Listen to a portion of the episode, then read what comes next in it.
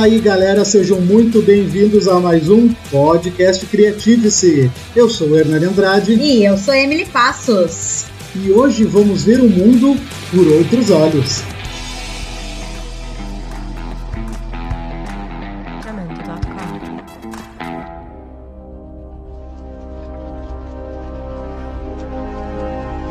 Muito bem. O convite hoje do projeto Criative-se é para você. Você já parou para pensar que a gente pode enxergar o mundo de outra forma? Você já parou para pensar que existem outros sentidos que podem nos fazer ver as coisas às vezes de uma forma melhor? Para falar sobre esse assunto, nós convidamos uma pessoa muito especial que vai compartilhar conosco um pouco da sua experiência e um pouco da sua vivência. Mas eu vou deixar que ela se apresente para vocês. Oi, eu sou a Bruna, tenho 31 anos e esse é o primeiro podcast que eu participo. Obrigada pelo convite. Olha! Aê! Mas parei que eu tô vendo que tem mais gente aqui na, na, na ligação, né, no podcast. Ô Mauriane, o que tu tá fazendo por aqui? Muy buenas noches, tardes o dias, queridos amigos. Gente, eu já estive por aqui anteriormente falando sobre a vida de fã. Pra quem não lembra ou não escutou esse podcast, eu sou Mauriane Calduro, mas todo mundo me chama de Mauri. E eu vim aqui para falar um pouco sobre a experiência que eu tive com a Bruna. Eu conheço a Bruna já há uns 10 anos ou mais, talvez, não estou boa nas contas. E eu tive a oportunidade de fazer um trabalho da faculdade sobre ela, sobre a deficiência e sobre a música. Então, preparem-se, respirem fundo, abram seus sentidos que nós vamos agora mergulhar num mundo totalmente sensorial. Muito bem. Para começar uh, falando esse podcast, eu tenho uma pergunta para Bruna. A Bruna, então, ela tem essa deficiência, mas eu quero saber, Bruna, como a gente chama? A gente chama de cego porque eu vou contar para vocês. Eu estudei em colégio de deficientes visuais durante um tempo da minha vida e lá nós éramos proibidos de falar a palavra cego. Nós tínhamos que chamar os nossos colegas portadores da deficiência de DV, que eram os deficientes visuais, ou então pelo nome que é o mais correto. Mas quando nós íamos, por exemplo, a educação física era separado, então tinha a educação física dos DVs e a educação física do resto da turma. Não podia falar a palavra cego, era algo assim meio proibido na escola. Isso é uma ofensa para vocês? Tu pode nos contar um pouquinho? Nossa, são várias questões aí que tu comentou. É, mas para resumir, depende de cada pessoa. Geralmente a gente fala cego para quem não enxerga absolutamente nada e deficientes visuais para quem tem um pouco de visão, também chamado de baixa visão, mas aí geralmente a pessoa já enxerga um pouquinho mais, mas não ao ponto de poder dirigir e outras coisinhas aí. A questão é o seguinte: muitas vezes, tanto as pessoas que convivem com deficientes ou os próprios deficientes acabam criando estereótipos. Então, assim, depende de cada um. Tem gente que se ofende quando tu chama de cego, quando tu chama de deficiente visual. Isso acontece também com surdos. É, tem surdos que eles têm um pouco de audição, por exemplo. E eles conseguem emitir alguns sons, se comunicar e tal, e falar algumas coisas. Então eles não gostam que se que chamem eles de mudos, por exemplo. Então, assim, assim como para eles, nós somos os ouvintes. E para os deficientes visuais ou cegos, vocês, no caso quem enxerga, nós chamamos de videntes ou enxergantes ou é, porque assim a gente sempre fala pessoas normais, mas não quer dizer que a pessoa tendo uma deficiência ela seja anormal, assim como em qualquer outro tipo de classificação de categoria e tal. Eu estudei numa escola privada de freiras aí em Porto Alegre, na Zona Sul. O Instituto Santa Luzia? Isso. Ah, foi onde eu estudei também. Tá, vamos lá. Que ano tu, tu tava lá? 2001, 2002. Peraí. Que série tu tava? Ih! Porque quantos anos tu tem, Bruna?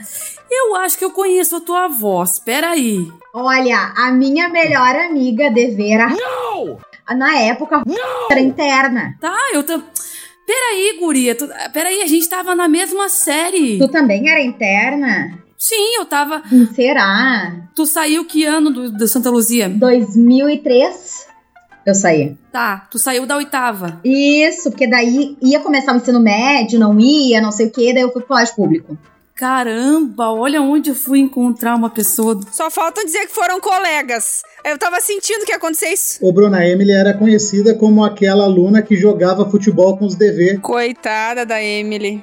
Eu fazia educação física com os deficientes físico, porque os deficientes visual, porque o professor José não acreditava no meu potencial. Errou! Eu conheço, eu me lembro direitinho da Emily.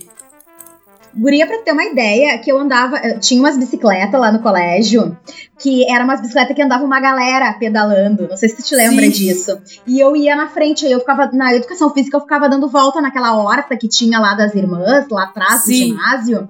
E eu ficava. Era essa a minha educação física. Ou jogar bola mesmo com a bola de guiso, handball, vôlei, futebol.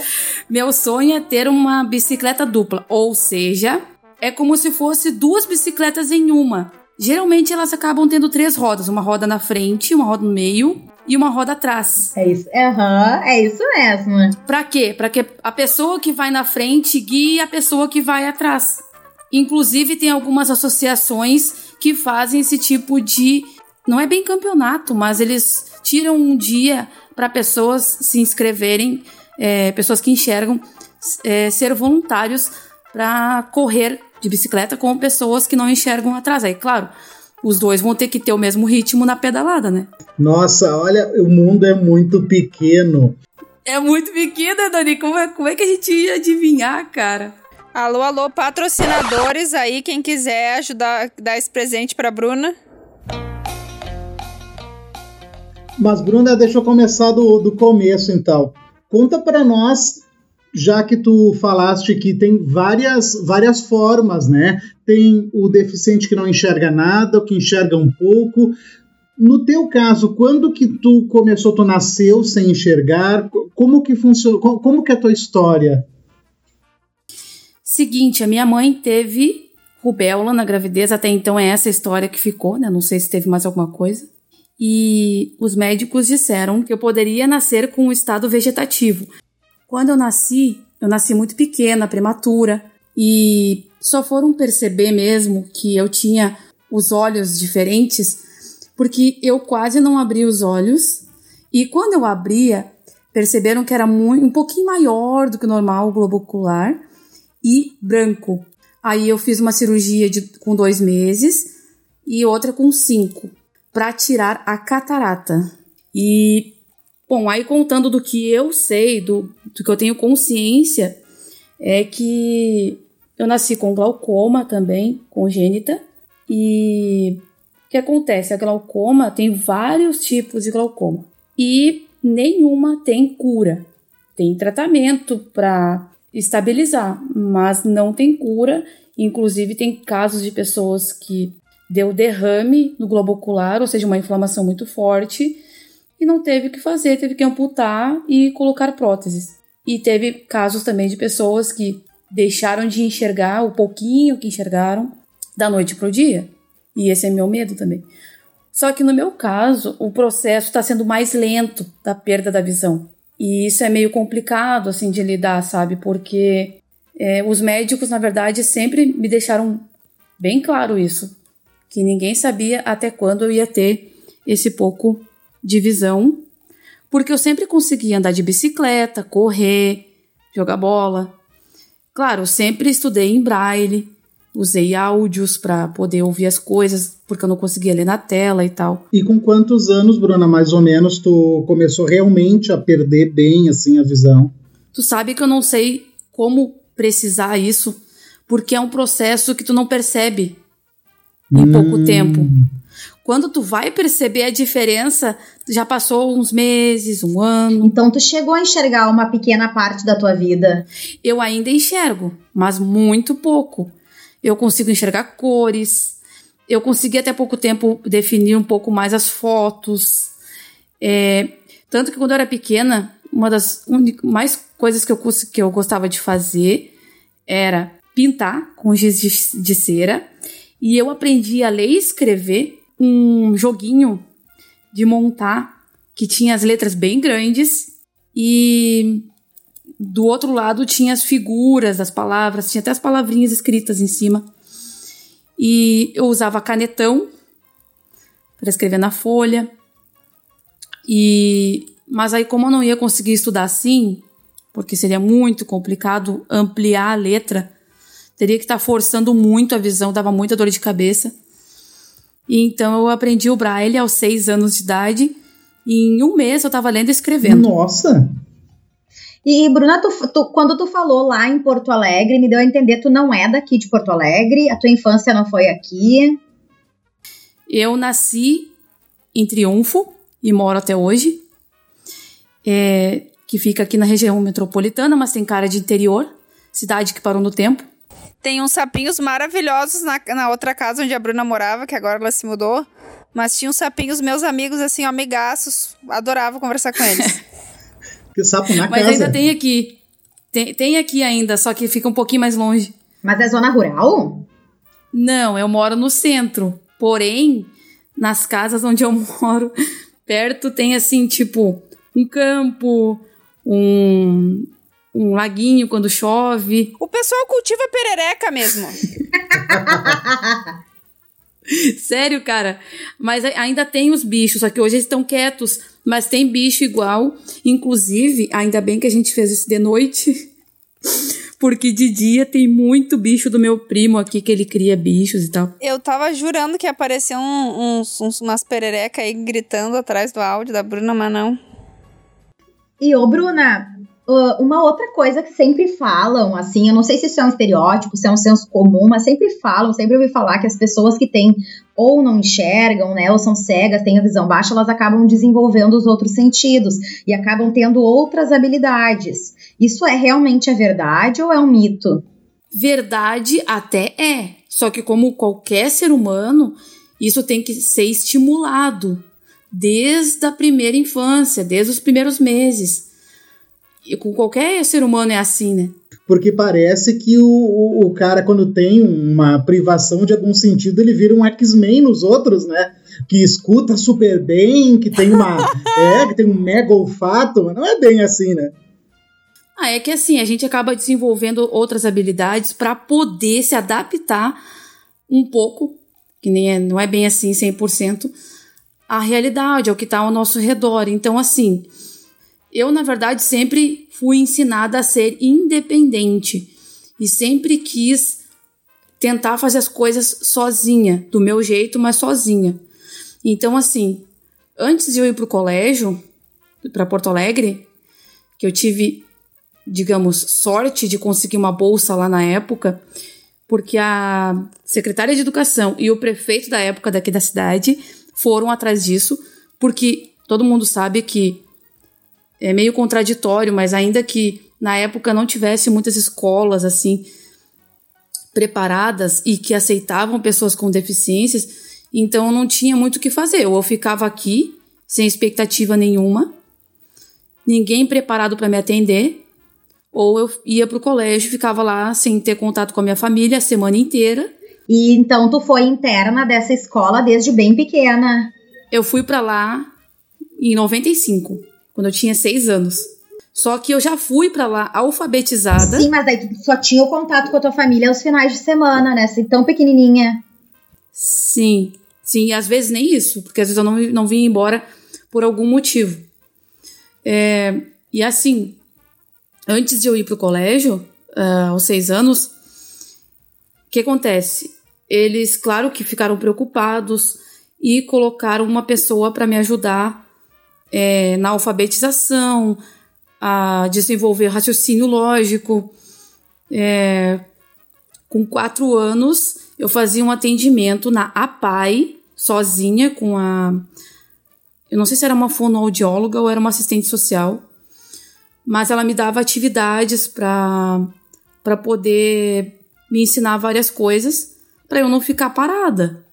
Porque todo mundo percebia que eu tinha vontade de fazer as coisas, mas não sabia como. Então tu já tinha esse incentivo assim na tua família, porque eu fico pensando, uh, né? Eu como sou professora e eu trabalho com inclusão, eu sempre vejo que para as famílias é um choque muito grande aceitar uma deficiência, aceitar, porque sabe que o seu filho vai passar por muitas dificuldades durante a vida e quando tu planeja, tu idealiza um filho, tu nunca espera que ele vá ter, vai passar por uma situação dessas. Como foi assim essa questão com a tua família? Porque me dá a entender pela tua fala que tu teve muita muita muito apoio, muito estímulo já desde bem nova. Parece que a tua família foi muito corajosa, porque com seis anos ela querer realmente que tu te desenvolva e não ficar, porque poderia ter ficado, né? Como tem muitos deficientes, não só visuais, mas de, enfim, de outras deficiências que a família simplesmente joga num canto, deixa no quartinho e morre depois sem ter um, um desenvolvimento, sem ter vivido nada. Tu lutou e, e foi para cima, né? Na verdade, vamos abrir um parênteses. É, o que acontece? Meu pai só me fez, né? Ele não me assumiu, ele não me reconheceu e ficou tudo para minha mãe. Na época, minha mãe tinha 20 anos, quando eu nasci. Então era só eu e ela. E ela não tinha nenhuma estrutura. Ela trabalhava o dia inteiro. Aí eu acabei ficando na creche. Me acolheram aqui nessa creche e foi ali que eu consegui é, ter pessoas que se preocuparam com o meu desenvolvimento, tanto intelectual como físico, como ser humano, como pessoa. Na verdade, não foi bem isso. O apoio da família foi mais da minha mãe, a vontade da minha mãe de eu ser alguém do que os outros, porque é, se vamos colocar assim, muitos julgaram ela por, digamos assim, me abandonar na escola, querer se livrar de mim. Uhum. Sim, porque eu era muito pequena, eu era indefesa, eu era deficiente visual, o que que é isso? Não se faz isso. É tua filha, tu tem que assumir. E ao contrário, minha mãe foi muito julgado, muita muito assim, tanto que ela ligava para mim. Imaginam assim a cena. Ela ligava para mim de noite, era onze e pouca da noite. Tinha uma freira lá me chamando, ô Bruna, tua mãe no telefone, eu pequenininha, eu já tava dormindo porque tinha que acordar cedo no outro dia. Nos primeiros meses quando eu entrei lá. E o que que tu quer, mãe? Eu tava dormindo. e ela, ai minha filha, eu tô com saudade, eu quero saber se tu tá bem aí, se tu não quer vir embora, porque não sei o que, sabe? Eu dizia, não, mãe, é, eu tô estudando, eu tô aprendendo, eu quero, eu quero ser, eu quero ser. Eu quero saber as coisas que os outros sabem. Eu não quero ficar em casa sendo só mais uma pessoa sem fazer nada. Porque quando eu tinha cinco anos, eu tinha essa consciência, por exemplo. Eu lembro até hoje que eu dizia para minha mãe que eu não queria ficar em casa só porque eu não enxergava. E aqui não tinha muita expectativa, né? Então aonde que eu ia ir? Porque acontecia, realmente isso acontecia, não posso negar para vocês tinha casos que sim, eles abandonavam na escola e nunca mais, né? Gente do céu. Sim. Tipo, de matricular a criança na escola e não voltar para buscar isso? Sim. Gente, que loucura.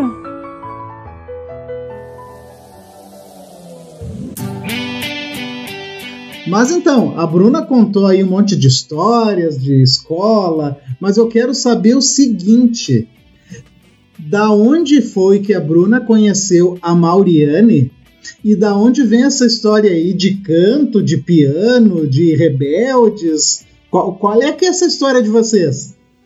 Então, em 2011, eu assumi o posto de presidente regional do fã-clube do Setes Rio Grande do Sul, que é a sede do fã-clube do Setes Brasil. Fã-clube maior e mais antigo da cantora Dulce Maria. Para quem não sabe, Dulce Maria é Robertinha de Rebelde. A mesma que eu falei no podcast anterior, meus caros queridos. E daí a Bruna apareceu, ela e o ex dela, num encontro do fã-clube. E aí a gente se tornou super amigas. Tudo porque eu fiz um Twitter em 2011 e eu queria procurar pessoas que fossem fãs do RBD, da Dulce. E comecei a procurar, né, no Twitter. E aí começaram a aparecer perfis Aí eu comecei a conversar, né, com o arroba do site Rio Grande do Sul. e aí é, fiquei sabendo que era a Mauri e que ela estava organizando um, um encontro em novembro ou dezembro, que era num parque. Só não me lembro o nome do parque, acho que foi no Marinha, né? No Tupã, que é na, fica na frente do Marinha. Isso, Tupã, isso. E desde então a gente não parou mais de, de se falar. Exatamente. Eu fui, eu fui lembrar Fui ver que eu conhecia a Bruna de vista, né? Como se fala. Em Derrameceira, a Dus estava cantando a música e foi lá e deu a mão pra Bruna. Que, na opinião, eles colocam os, os deficientes visuais na frente do palco, em frente à grade. E a Bruna tava lá e a Bruna falou: Ai, porque no show a Dus pegou minha mão, não sei o que. Eu falei: Cara, tu tava bem na minha frente. Isso. E também, não satisfeitas com isso, nós fomos nos encontrar no show da Dulce no Metropolitan, que é um teatro que tem na cidade do México. E a gente deu um jeito de ir. na cidade de México. Gente, o encontro do Metropolitano foi muito loucura, porque assim, a Bruna tava lá com outras pessoas. E daí, bem na hora que eu entrei, eu não tinha. A Bruna tinha chegado. Chegou no dia, né, Bruna? Cheguei em cima da hora do show. Ela chegou em cima do show. Tipo, meia hora antes do show, foi direto pro show eu já tinha chegado uns dias antes e tal, mas tava atrasada para entrar no show, porque eu vivo atrasada, né? e a gente entrou, tipo, quando tava. Como, quando já tá. quando já tava o tum-tum-tum da abertura. Eu reconheci a Bruna porque ela tava com a camiseta do fã clube que a gente mandou fazer. Que legal. E daí eu falei, gente, peraí, eu conheço essa camiseta. E aí eram duas brasileiras conversando loucamente em português no meio dos mexicanos. Na porta do Metropolitan. E todo mundo enlouquecido. Eu falei, Bruna, tu tá aqui já, mulher? Enlouquecida.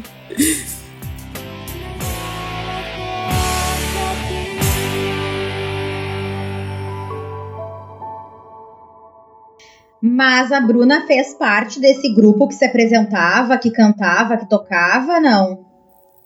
Não, é que assim, ó, tem vários tipos de grupos covers. No caso, os, geralmente os covers, eles geralmente é, dublam, se caracterizam, né, como o artista, com roupa, cabelo, maquiagem, tudo, e tem que ensaiar os trejeitos do, do, do uhum. artista para como se fossem eles que estivessem ali. Enquanto a música no CD, ou sei lá onde, no pendrive original, toca. Agora, o que eu faço é simplesmente cantar ou tocar, eu não me caracterizo. Pois então, essa era a minha próxima pergunta, porque eu ouvi falar que a senhorita canta e toca piano muito bem, é verdade? Já fui melhor, porque. Mas eu acho que é como se fosse andar de bicicleta, né? Porque é, não, não se desaprende, mas é, foram etapas na minha vida. Eu tive épocas que eu cantava melhor, tinha épocas que eu tocava melhor. Mas assim, voltando para a época do Instituto Santa Luzia, que eu sempre agradeço por ter estudado lá, apesar de tudo, que era bem rígido, era muita disciplina, era muita cobrança é, da tua parte, assim, como aluno. Lá tínhamos aula de música, de teatro, de, de artesanato. Aí em 98 veio os primeiros computadores. Eu estava no dia que inauguraram o laboratório de informática acessível, que eram uns computadores enormes com um leitor de tela que não que era parecia um robô. Então assim, eu tive a oportunidade de conviver com pessoas é, mais velhas e que já tinham uma história de vida como, por exemplo, eu conheci o hum, Angerlin, acho que é o nome dele, que é um nome bem difícil. É um senhor que quando eu entrei na escola ele já era idoso já. Ele era um pianista, ele é, sempre se apresentava tanto solo como com orquestras. E ele era cego, não sei se está vivo ainda, porque a última vez que eu tive contato com ele já estava numa idade bem avançada. Aí depois, quando ele saiu, da escola, nos, nos primeiros anos que eu estava lá, o aluno dele, que estava fazendo faculdade de música na URGS, que também é cego, começou a nos dar aula. E eu tive aula tanto de flauta como de teclado. Aí depois nós passamos pro piano mesmo, que as teclas são mais pesadas que tu tem que ter uma coordenação nos dedos, tem que ter um conhecimento um pouco mais avançado de partitura. E entrando em partitura, é muito raro tu encontrar um livro de partitura em braille. Tinha livros lá de 1954 e hoje em dia já tem musicografia digital, só que eu nunca nunca fui atrás disso para ver como é que é, como é que não é.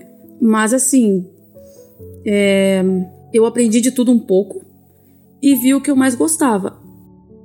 Ou seja, né, Bruna, ah, eu tô te ouvindo falar aqui, eu tô pensando, a visão que as pessoas têm do deficiente visual é que ele não, não pode fazer nada, né? Que ele não consegue, que tudo é problema, mas na verdade não é essa a realidade, né? Se for estimulado desde cedo. Não, e outra coisa que eu acho que acaba uh, pegando é assim, ó. Ah, ele não enxerga, então ele vai ter um dom pra música, ou ele vai ser um. Não, às vezes ele vai ser só uma pessoa comum, ele não precisa ter essa responsabilidade de ter realmente um dom, algo do outro sentido que vai fazer com que ele seja muito foda nisso. Não, gente, às vezes é uma pessoa comum, com as batalhas comuns. Lá nessa escola eu vi muito isso de, de muitos adolescentes, na época é, pré-adolescentes, né, que ficavam com isso, tipo, eu preciso ter algo para me destacar, porque, né, todo mundo fala que, os, que o cego vai desenvolver e, e às vezes não desenvolvia e ficava aquela pressão. Vocês, vocês conheceram o Ricardinho que joga futebol? Não. Ele enxergava e depois ele começou a perder a visão e ele joga futebol é, de, uh, com cegos. O, o único que enxerga é o goleiro. E ele é, já foi várias vezes campeão mundial, inclusive com a seleção brasileira. Ah, que legal. Eu também não sabia se eu ia dar para música ou não.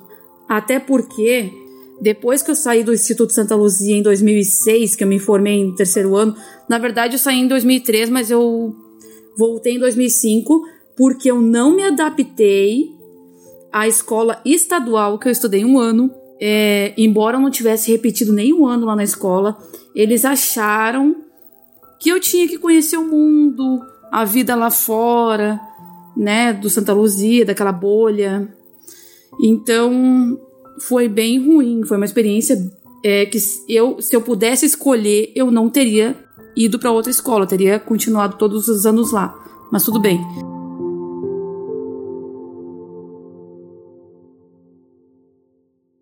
Como é que é o cotidiano de uma pessoa que não enxerga? Quais são os perrengues que tu já passou? Quais são os perrengues que tu passa?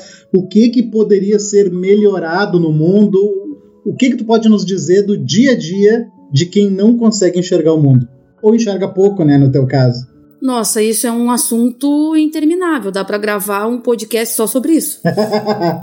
é, mas o que acontece é que isso depende de cada pessoa. Como ela lida com as questões dela e das pessoas que convivem com ela, porque é um exercício diário. É, eu digo até por mim, porque às vezes as pessoas que enxergam, mesmo sendo tua mãe, teu pai, teu irmão, sei lá, não entende como é que é viver nessa condição. E que não é porque a gente escolheu ser assim, que a gente gosta de ser assim. O máximo que tu pode fazer é se aceitar e viver de acordo com aquilo, com as tuas limitações. Só que tu não vai fazer as coisas do mesmo jeito. Aliás, ninguém faz, né? Mesmo enxergando. E aceitar que todos somos diferentes e saber lidar quando tu não consegue, que às vezes não é para ti, tu não sabe. E também tem muita comparação entre um deficiente visual e outro. Todo mundo acha que tem aquele tipo de pessoa que é assim e acabou. depois que eu saí do Santa Luzia, como é que minha vida ia continuar? Eu ia ficar em casa? Então eu tive que ir atrás também, porque a vida recente tinha começado, né? Eu ia, eu ia fazer uma faculdade, eu ia fazer um curso, onde é que eu ia trabalhar? Porque na época a internet era uma coisa bem precária, né? Então não dava para contar muito com a questão online que temos hoje em dia. Em 2007, eu tirei um ano sabático para descansar um pouco, porque era muita exigência de horários e de tarefas que a gente tinha que cumprir. E em 2008, eu fui atrás de alguma possibilidade para eu começar a entrar no mercado de trabalho e, e ver que campo que eu ia querer trabalhar e estudar e tal. Aí em 2008 tinha um processo de seleção da Braskem, que inclusive é daqui, né, de Triunfo, do polo petroquímico. Aí eles selecionaram deficientes tanto para estudar como para trabalhar já na empresa. Eu fui selecionada para estudar, fazer um curso profissionalizante é, no menor aprendiz, ali no Senai, em Canoas. Tinha uma turma de mecânica e uma turma de rotinas administrativas, que foi o que eu fiz.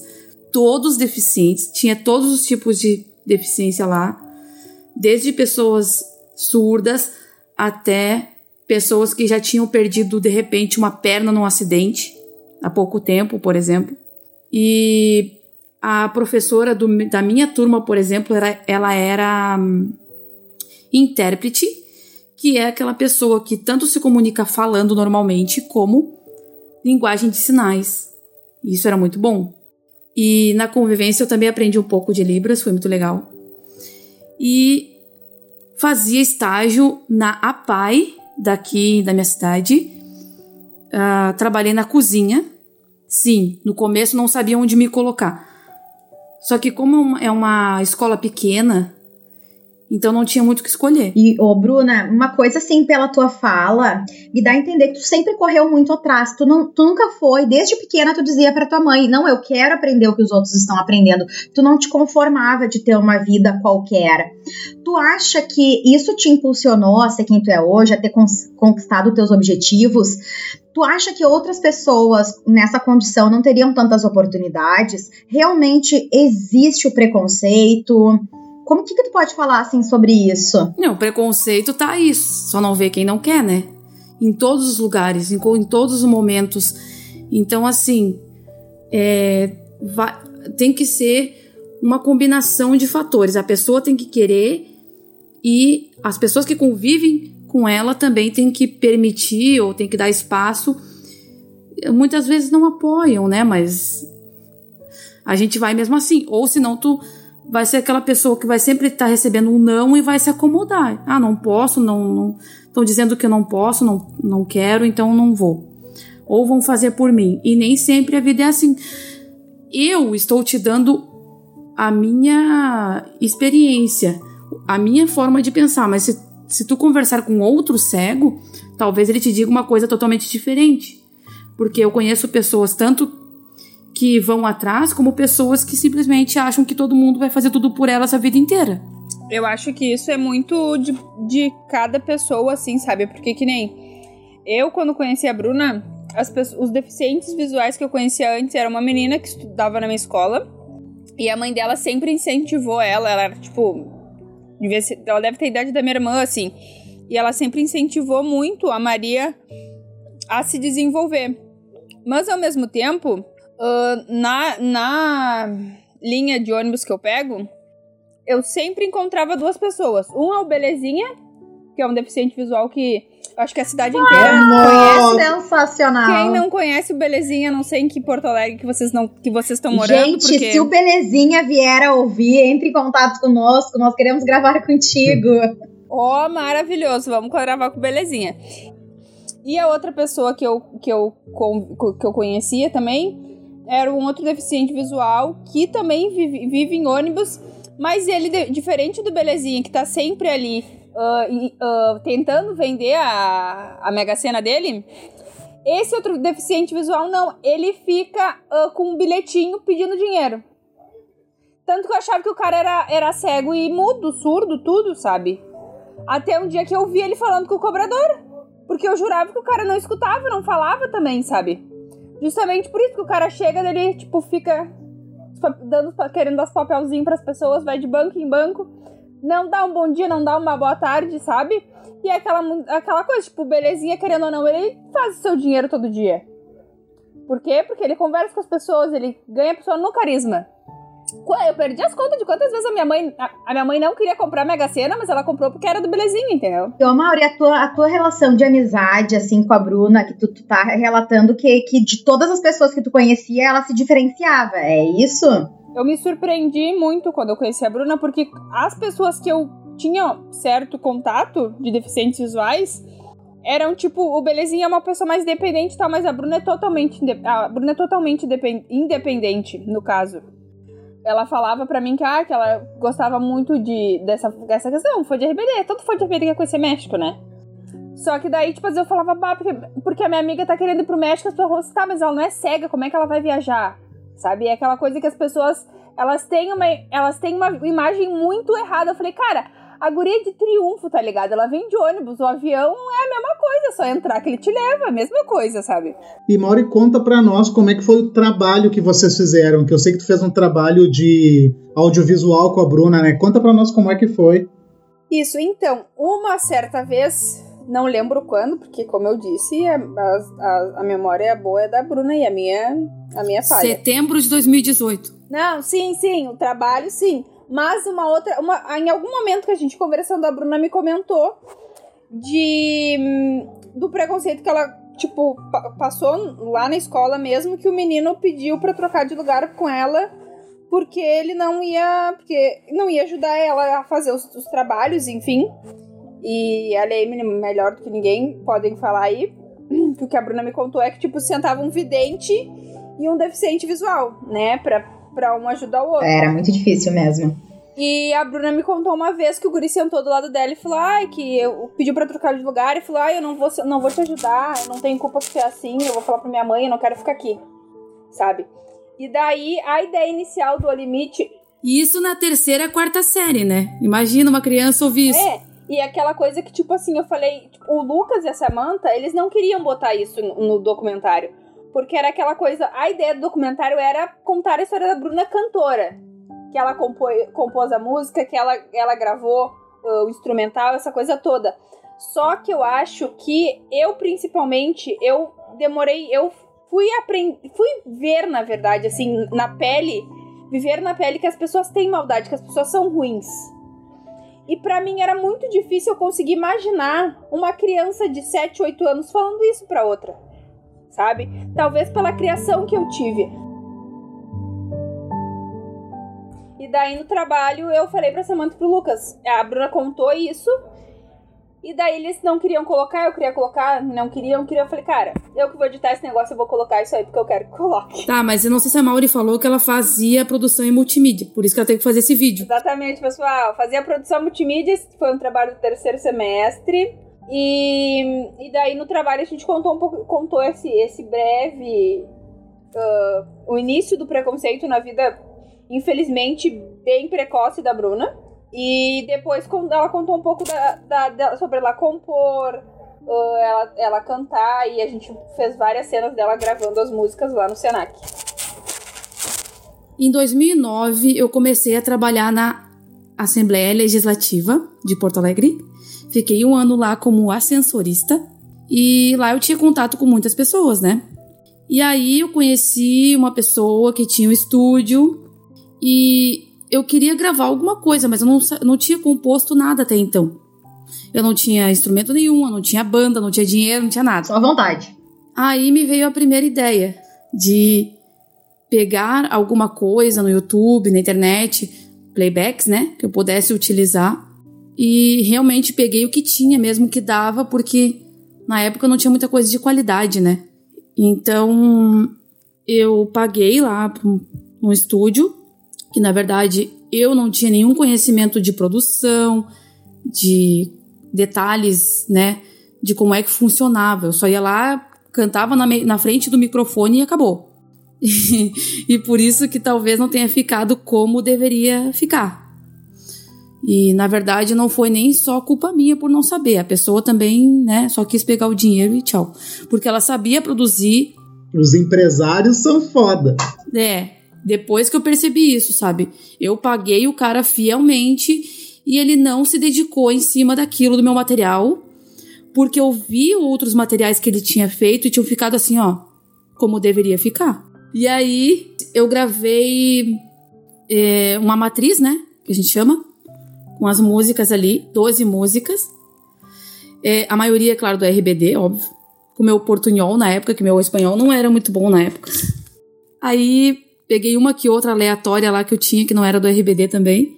E na época tinha aquele negócio de é, vender CD, né? É, imprimir a capinha ali, botar num saquinho e boa viagem. E aí, primeiro eu vendi 100 cópias. Uau! Olha aí, tô... A 5 reais. mas de músicas do Rebelde do, uh, cantadas por ti. Isso, e mais algumas, não era todas do RBD, né? Tinha músicas próprias tuas. Não, nenhuma. Depois me pediram mais 100 cópias, mais 100 cópias, depois mais 50. Ou seja, eu vendi 350. Se eu quisesse, eu poderia ter vendido um pouco mais. Mas é, mas é que a Bruna, ela tem um pouco de vergonha, ela é meio tímida de chegar pra pessoa e vender, assim, pessoalmente. Porque o que, que eu fazia? Além da minha mãe vender para as pessoas que ela conhecia, que todo mundo me conhecia também, e alguma que outra pessoa que me conhecia, distribuir em outros lugares, eu tive a brilhante ideia de, enquanto eu ia para Porto Alegre, eu fazia negócio, né? No ônibus. Era uma hora e meia de viagem, ou um pouco mais, às vezes. Hélio Belezinha.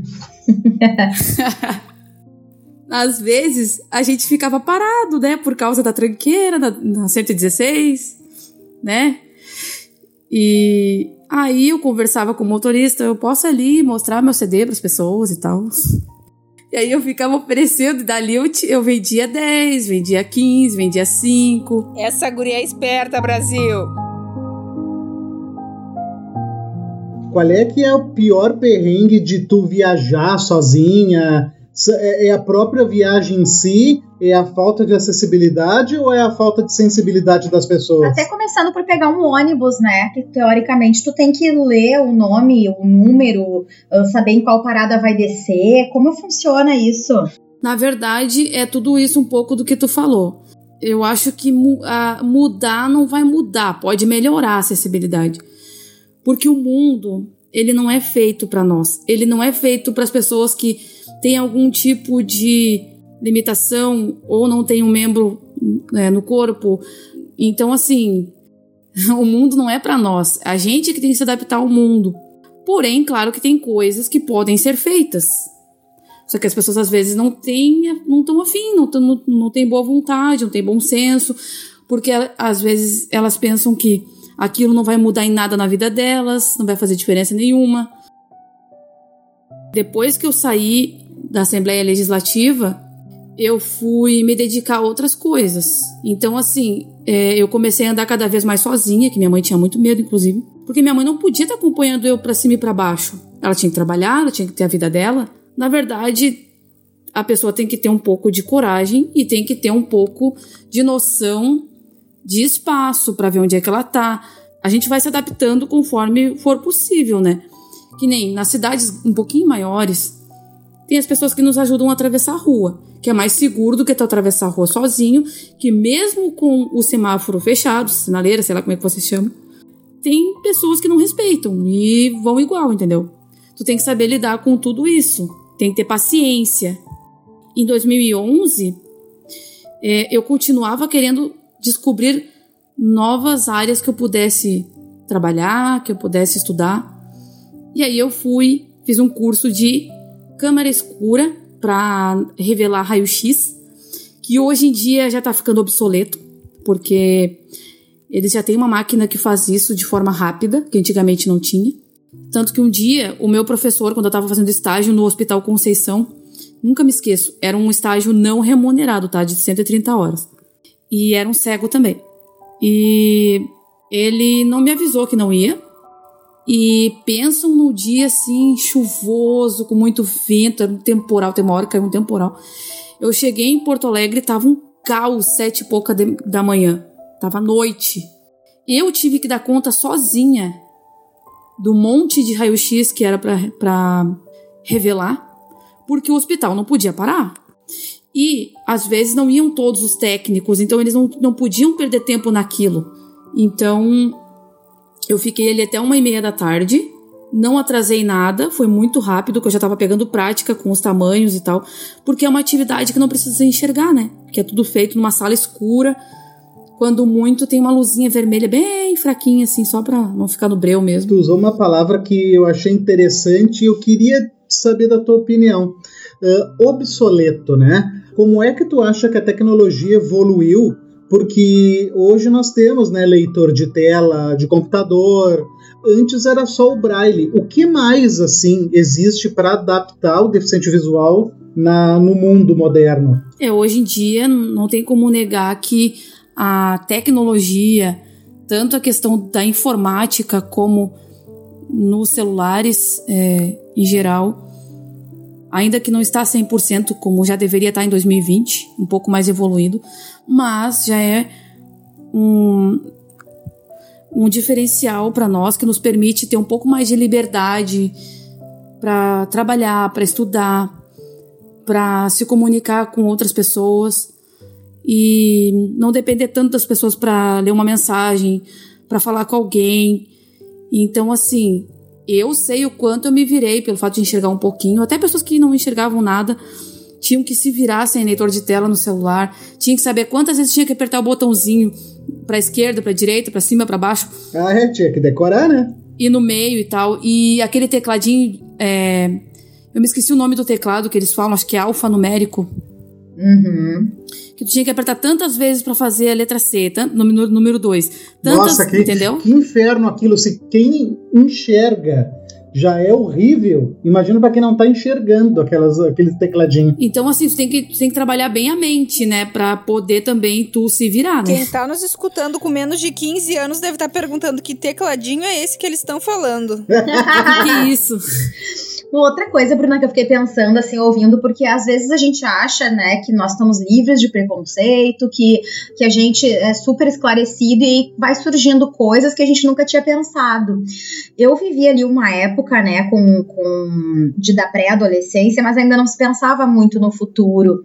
Como é, né, para uma pessoa que tem essa limitação? Porque eu posso dizer que eu sou privilegiada, eu pude escolher a profissão que eu quis. Eu acho que vai ter coisas que vocês não vão poder desenvolver E daqui a pouco tu tem uma habilidade muito grande, mas tu não, tu não pode, simplesmente. Vou, vou dar um exemplo: ser professor. Não, é muito raro ter um professor, vamos supor, de séries iniciais ou de educação infantil. Então, mesmo que tu tenha o dom de ensinar, que seja algo que tu goste, dificilmente vão te, te deixar assumir uma sala de aula com crianças tendo essa questão. Então eu acho que além de tu ser adolescente, tu ter que decidir algo pro teu futuro, ser tudo incerto, ainda tem essa questão da limitação. Como é que foi para ti isso? Emily, não querendo te contrariar, mas eu não gosto de dar aulas, mas ser professor é uma das dos, é um dos cargos que mais tem deficientes visuais. Sério? Tu não sabia, mas é. Não, olha que legal. Inclusive, eu tenho muitos conhecidos que dão aula tanto em escolas infantis, como é o caso do meu ex-professor de música, pelo, pelo próprio município, Porto Alegre aí mesmo, que ele é concursado, como para, é, inclusive, nas até ensino superior. Ah, que bacana! Só que a Bruna, ela sabe, ela não gosta muito de ensinar, ela sabe para ela, mas eu não tenho muita paciência de ensinar para os outros. Mas eu digo assim, na escolha da tua profissão, do que tu iria Sim, fazer. Porque tá. como tu disse, né? Tu saiu ali de Santa Luzia e aí tu vai viver o mundo. Tu precisava Sim. agora saber o que, que tu ia fazer. Depois desse teu ano sabático. Isso. Antigamente, realmente não tinha muita projeção, assim, de no que que tu vai trabalhar. É, até porque não, não, tinha como as pessoas... Primeiro que não tinha leis, e segundo porque as pessoas não, não tinham essa consciência, nem mesmo os próprios deficientes. Até pouco tempo, uns 15 anos atrás, o que que uma pessoa deficiente ia trabalhar? Massagista, telefonista e talvez professor, uh, advogado, talvez. E eu acho que não, não mudava muito disso. A questão do advogado não teria toda a função de ter os livros todos em braille para ele poder estudar? Não, porque depois veio o formato áudio. Ah, tá. Veio o formato digital, então tudo tu vai estudar pelo computador, né? Hoje em dia, tem cegos que trabalham com linguagem de programação para fazer um aplicativo, um programa, é, um sistema, um leitor de tela, é, jogos acessíveis. É, então, hoje nós temos muito mais possibilidades. A questão é ir atrás. Claro, tem aquelas áreas que, infelizmente, por mais que tu queira, por mais que tu entenda do assunto na teoria, tu não vai conseguir trabalhar naquilo na prática porque precisa de visão. Eu ouvi falar de um cego que se formou em técnico em química. Como ele vai trabalhar, eu não sei, eu não tenho contato com ele. Também tem, tem cegos mecânicos, é, mas são exceções, como eu falei. Hoje em dia tem muito mais é, áreas. É, eu fiz um teste, mas eu não quis ficar trabalhando nisso porque eu não. Ah, é muito cansativo. É, por exemplo, essas audiências que tem nos tribunais. Tem alguém que faz isso manualmente, ouvir palavra por palavra daquele áudio que foi gravado na audiência e digitar. Tem que ter uma boa ortografia, tem que digitar rápido, porque tu é pago por hora. Por exemplo, tem áudios que tem, sei lá, 40 horas. Imagina vocês escrevendo uma hora de áudio. Parece pouco, mas é muito. Tu leva dias. Porque tu tem que escrever uh, os diálogos corretamente, com sinais de pontuação indicando quem está falando. Então, é bem cansativo. Tem aqueles também que já estão trabalhando com em rádios web, tudo graças ao leitor de tela, claro. É, é, é base. Um computador sem leitor de tela é inútil para nós, assim como um celular também. Vou dar um exemplo meu, bem pessoal mesmo. Eu amo astronomia, universo, cosmos. Eu posso saber tudo sobre isso, mas eu jamais posso ser uma astrônoma porque eu não posso observar nada num telescópio ou, sei lá, observar, gráficos que foram coletados por um aparelho, entende? Então, mas eu, eu sei bastante coisa.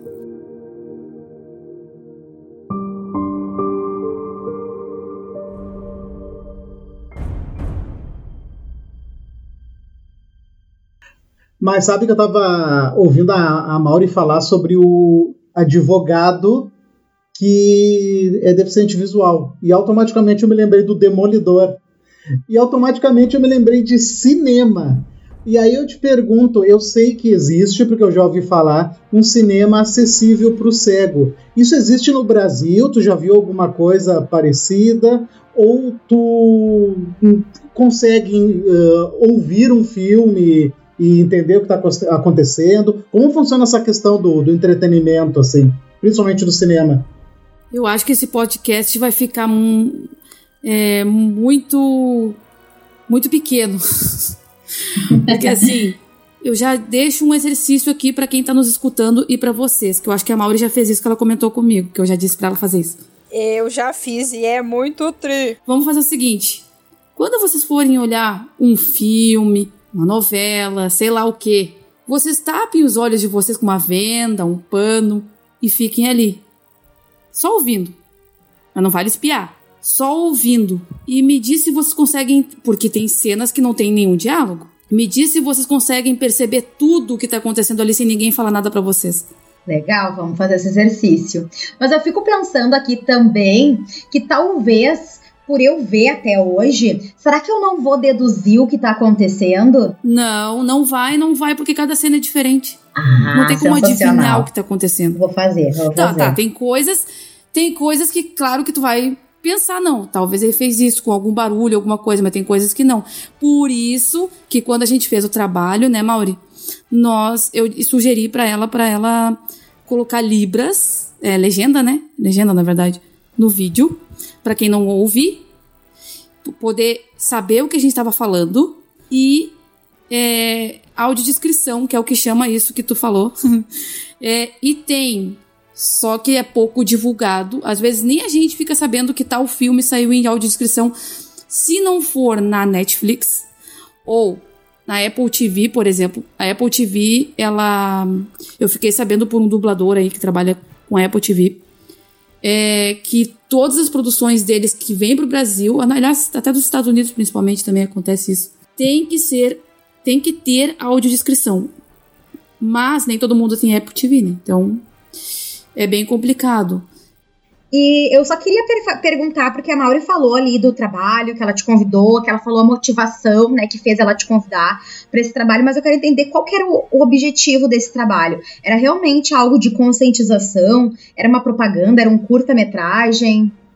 Então, na verdade, o, o trabalho inicial que seria esse de que a gente acabou fazendo com a Bruna, eu queria. Eu, o professor recente tinha ensinado a gente fazer croma, né? Croma aqui. E daí eu queria explodir o Senac inteiro, assim, andar por andar. Só que na mesma semana que a gente começou a gravar, eu explodindo o Senac andar por andar, a Bruna, a Bruna foi para lá para gravar, porque, né, a gente, a Samantha era monitora do estúdio e a gente vivia dentro daquele estúdio. E a Bruna foi para lá para gravar as músicas do RBD, as músicas do RBD não, as músicas da Dulce. E algumas músicas autorais dela. E daí, enquanto a Bruna gravava, eu comecei a falar com a Samantha, eu falei, cara, a gente vai fazer um trabalho final, tipo, sem agregar nada, sem agregar valor, sem agregar conhecimento a ninguém, sabe? A gente podia pegar a Bruna e contar a história dela, contar um pouco, um pouco dessa função dela cantar, dela compor, dela tocar e mostrar para as pessoas que um deficiente visual pode fazer alguma coisa legal e pode ter uma carreira, sabe? E não simplesmente ficar pedindo dinheiro dentro do ônibus.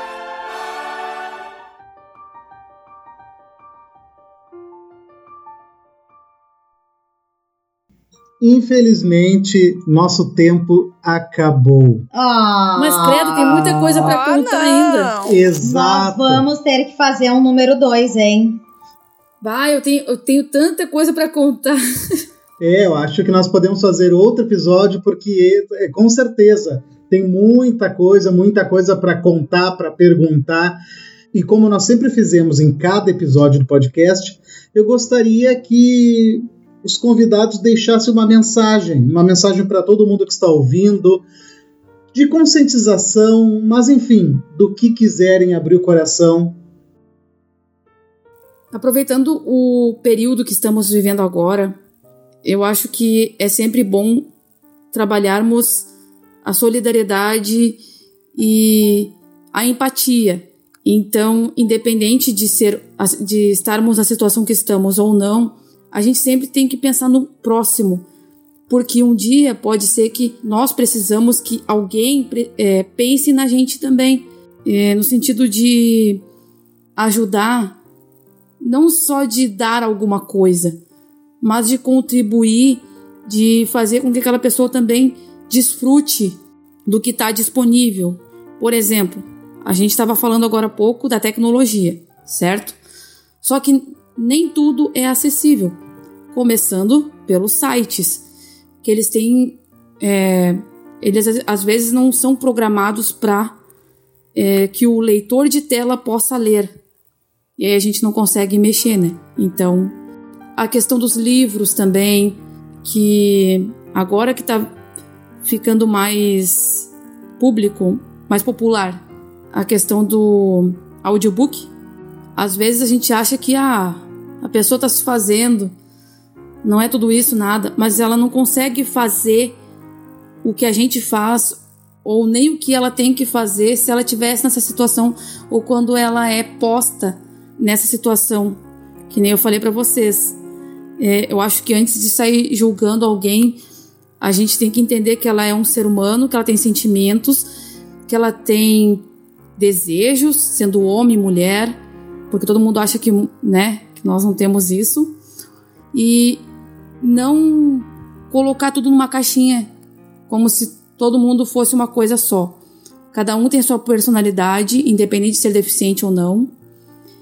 E a gente só quer um, uma oportunidade de mostrar que nós também somos capazes, que a gente também pode fazer quando alguém nos acolhe, nos dá apoio e não simplesmente dizer não e acabou, fica aí, porque tem hoje ainda tem a questão da cota, né? Só que a gente sabe que ela não é bem assim, é, não é bem cumprida e então eu acho que consciência é, vale muito, sabe? Porque às vezes tu não consegue entender como é que as coisas funcionam quando tu tá de fora. Então a gente tem que tentar é, ir em novos horizontes para ver que a vida não é só aquilo e que a gente também pode ser útil para alguém longe ou perto da gente. Então, sei lá, eu não, eu se, eu, se vocês deixarem eu falar, eu vou ficar falando aqui, sei lá quantas horas. Mas muito obrigada, sim, eu adorei de poder participar de um podcast, eu sempre quis participar. E pensei, ah, nunca, nunca vou ser convidada, né? Porque não tenho o que falar, mas. É, aí no próximo a gente fala sobre outros assuntos que não deu para falar aqui. mas foi muito legal participar com o Hernani, que eu conheci uh, ano passado, né? Lá no Senac. Muito legal. e bem animado e tal. E quem diria encontrar uma pessoa que eu não que eu conheço. Eu que já conhece de anos atrás, mas a gente nem sabia. pois é, o mundo é muito pequeno. Muito.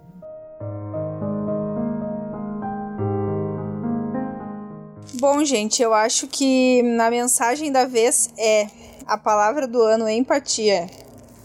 Se colocar no lugar do outro e tentar enxergar da forma que a pessoa enxerga. Uh, se, literalmente se colocar no lugar do outro, sabe? Tentar perceber que você não é o centro das atenções e infelizmente na situação que estamos vivendo atual do planeta, tem muitas pessoas hoje passando por depressão e inúmeros problemas psicológicos em virtude do isolamento social. Mas uma coisa de uma época que eu fiquei meio depressiva, assim, só uns anos atrás, que me ajudou muito foi eu pensar na Bruna. Eu fiquei, cara, eu tenho. Eu, eu sofri muito preconceito, né, quando eu era menor, porque eu tinha. Tinha, não, eu tenho vitiligo nas pernas. Então, na escola me chamava de 101 Dálmata, pintadinha, inúmeras coisas. E vaquinha Mumu. Sabe? Porra, não tem porque alpia aí. Não tem por que eu ficar assim, sabe? Eu tenho dois braços, tenho duas pernas, eu enxergo, eu escuto, eu tenho força de vontade para trabalhar, sabe? Para estudar. Então o negócio é, é olhar para frente, seguir. E, cara, a Bruna viajando pro México aí, eu me colocando para baixo de alguma forma, sabe? Então, acho que quando tu pensar que tu tem algum problema, tu pensa em outras pessoas que não têm uma perna, que não enxergam, que não escutam, que não têm um braço e, e pensa em como, como elas são felizes em conseguir fazer uma coisa nova a cada dia, sabe? Memória, às vezes a gente olha tanto para baixo que esquece de olhar para o lado, né? Eu quero muito agradecer vocês por terem se disponibilizado, de terem compartilhado né, as suas histórias de vida. Isso é muito bacana, isso enriquece muito nós que estamos gravando e as pessoas que estão ouvindo. ouvindo. Muito obrigada também para quem se disponibiliza a ouvir o nosso podcast. A gente procura trazer aqui todos os tipos de assunto, mas de uma forma bem humorada, de uma forma que desperte a curiosidade, porque eu tenho certeza que hoje muita gente vai fazer esse experimento de assistir o filme de olhos fechados. E nós aqui do Projeto Criativo, nós, nós temos um, um conceito muito forte que é acredite em você e no seu potencial. Dentro de você existe algo maravilhoso. Só que muitas vezes você acaba deixando por uma série de questões não transparecer. Hoje a Bruna nos trouxe uma lição de vida. Com seis anos, longe de casa, pequenininha, ela disse para a mãe dela: "Eu quero aprender, eu quero ser alguém". Então, assim, pessoal, as oportunidades da vida elas não vão bater na sua porta. Você precisa sair da zona de conforto e ir atrás. Quem vai fazer o seu futuro é as suas decisões de hoje. Um muito obrigado e, e até, até, o próximo. próximo. Tem coisas que a gente não consegue explicar, mas se sente, mas se sente.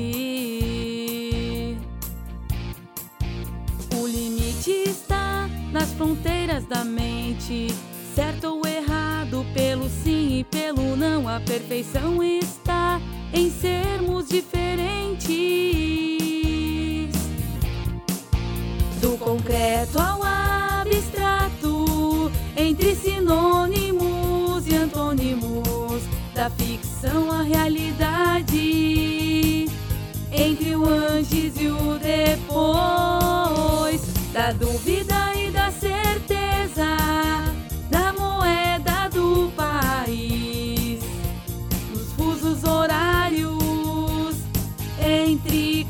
subjetivas e objetivas.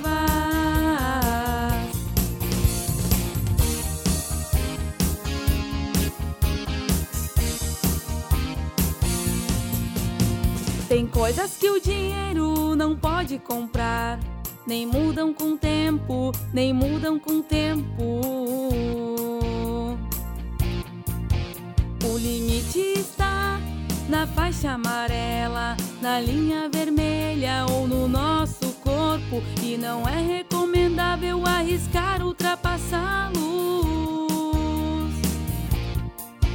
Do concreto ao abstrato, entre sinônimos e antônimos, da ficção à realidade, entre o antes e o depois, da dúvida e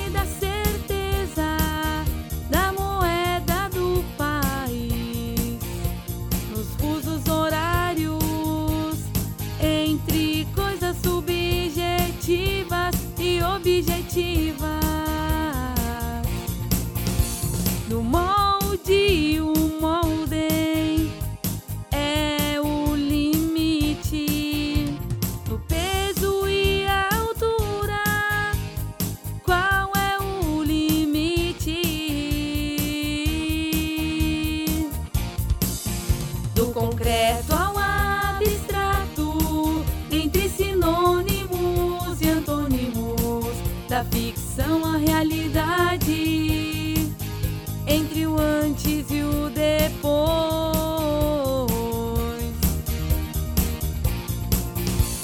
Da dúvida e da certeza, da moeda do país, nos fusos horários, entre coisas subjetivas e objetivas.